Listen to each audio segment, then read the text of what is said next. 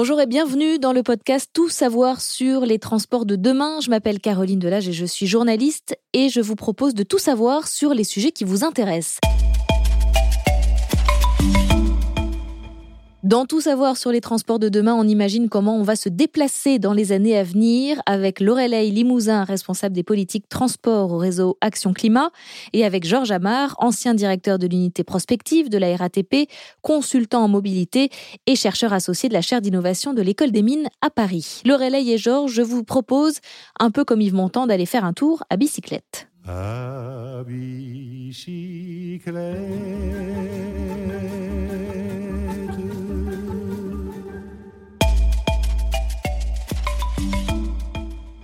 60% des trajets en voiture dans le monde font moins de 8 km. Euh, c'est pas beaucoup. Est-ce que vous savez combien de Français se rendent au travail à vélo? 3%. Ouais, moi j'ai 2%. On n'a pas exactement les mêmes chiffres, mais en effet, c'est du même acabit. Alors c'est pas beaucoup. En moyenne, mais dans les villes, c'est un peu, dans certaines villes, c'est un peu plus déjà. C'est un peu plus dans certaines villes. Alors de plus en plus, on recourt aux trottinettes électriques, aux overboards, aux gyropodes, à toutes ces mobilités en free floating. C'est un peu des gros mots, euh, en tout cas des anglicismes.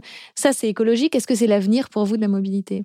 Alors, ça dépend ce que ça remplace. Si vous troquez votre voiture pour une trottinette électrique, bah là, ça devient intéressant, forcément parce que c'est beaucoup moins lourd, c'est beaucoup moins énergivore qu'une voiture.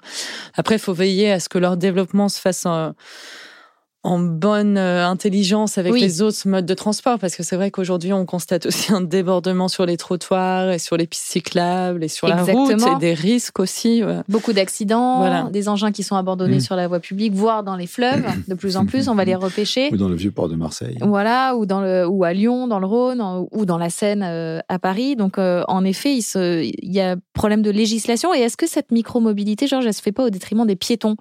Euh, qui sont victimes de ces, des accidents de plus en plus et, qui, et dont on, prive un peu l'espace euh, de, mobilité. la ville, c'est le piéton. Mais ce piéton, il peut quand même, de temps en temps, chausser des bonnes chaussures, sauter sur un vélo, grimper dans un bus, etc. Mais il est un peu malmené, le piéton, par les trottinettes qui vont à toute allure sur les trottoirs. Euh. C'est un piéton qui prend une trottinette. Alors bon, mais en tout cas, il faut, mais c'est ça, il faut plutôt essayer de commencer à regarder à partir du corps mobile, à mon avis, j'aime bien avec, travailler avec les mots, mais donc l'avenir de l'automobile, c'est le corps mobile. C'est le corps. Mais seulement ce corps, il est équipé, il a des vêtements, il a des chaussures. L'un des équipements les plus importants, c'est les, bonnes chaussures de marche, d'ailleurs. Hein. C'est une des grandes évolutions. Vous ne pouvez pas aller euh, n'importe où. Quand moi, je trouve que, vous savez, parfois les évolutions les plus radicales ne sont pas les plus spectaculaires sur le plan technologique. Pour moi, les évolutions radicales, c'est les bonnes chaussures. Il faut plutôt imaginer de remettre l'homme avec son corps, son cerveau, ses chaussures, son smartphone et tous les équipements disponibles comme étant le centre de la, du système de mobilité. L'avenir, c'est le corps mobile. On pourrait presque dire la marche, mais la mm. marche équipée. Mais vous aviez prévu les trottinettes la, trottinette, mais écoute, il n'y a pas eu que la trottinette. Avant, il y a eu les rollers, par exemple. Hein. Mm. tout ça, ça s'inscrit. Il y a toute une évolution. Les rollers, les, skateboards, etc. Il y a toute une évolution. Et la trottinette, peut-être que dans 5 ans, il n'y en aura plus, ou il y aura autre chose. Bah, les gyropodes, les overboards. voilà, tout ça, c'est le corps. Mais c'est vrai que ce serait plus souhaitable que se développe à nouveau, et d'ailleurs je pense que c'est quand même le cas, hein, le skateboard ou les patins à roulettes, etc. Parce que c'est quand même... Non, et c'est enfin c'est mieux pour la santé. On fait ah quand même du sport, de l'exercice physique en même temps. Le corps sert à quelque chose, alors que soit une trottinette électrique. La trottinette, vous pouvez le faire facilement sans apprentissage. Pour faire du skateboard, il faut mm. un peu de bon. Mais, tout ça fera partie. On, sera mm. multimodal, intermodal. Il y aura on est, on à mon avis, le nombre de modes présents. Vous savez, il y a quelques années encore, on croyait qu'il y avait quatre ou cinq modes dans une ville. Hein. Et aujourd'hui? Et aujourd'hui, il y en a 50. Et il y en aura de plus en plus.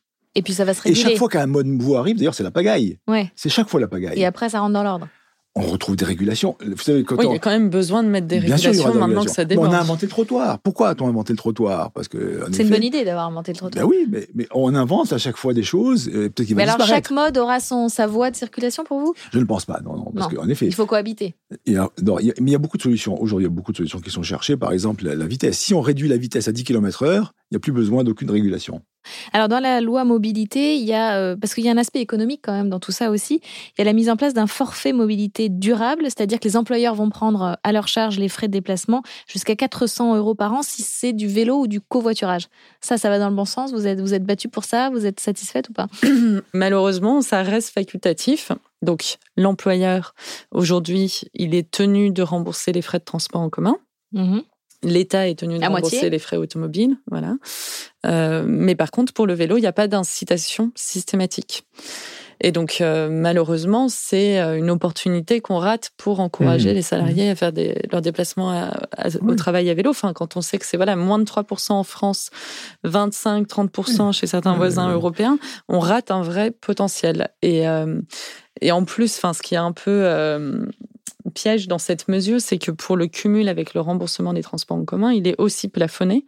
Alors que justement, vous parliez d'intermodalité, ce qui est très intéressant, c'est qu'une personne mmh, puisse mmh. se dire bon bah aujourd'hui je prends le métro, mais demain je prends bah le vélo. Enfin, bah ou, bien bah moi pour remplacer la voiture, j'ai qu'une seule solution, c'est d'aller à la gare 7 km à vélo, puis prendre un TER. Mmh. Et donc pour ça, il faut encourager l'intermodalité. Et là, la mesure en l'état, elle ne le elle ne le fait pas. Alors en tout cas, que ce soit bicyclette ou à trottinette, la mobilité aujourd'hui, la micromobilité, elle rime, elle essaye de rimer avec le respect de la planète. Est-ce que plus tard, les vélos seront majoritaires à Paris comme ils le sont à Amsterdam? Est-ce qu'ils vont circuler en parfaite harmonie avec les trottinettes? On verra ça. Merci en tout cas à tous les deux d'avoir participé à cette discussion et à très vite pour un nouveau podcast Tout savoir sur les transports de demain.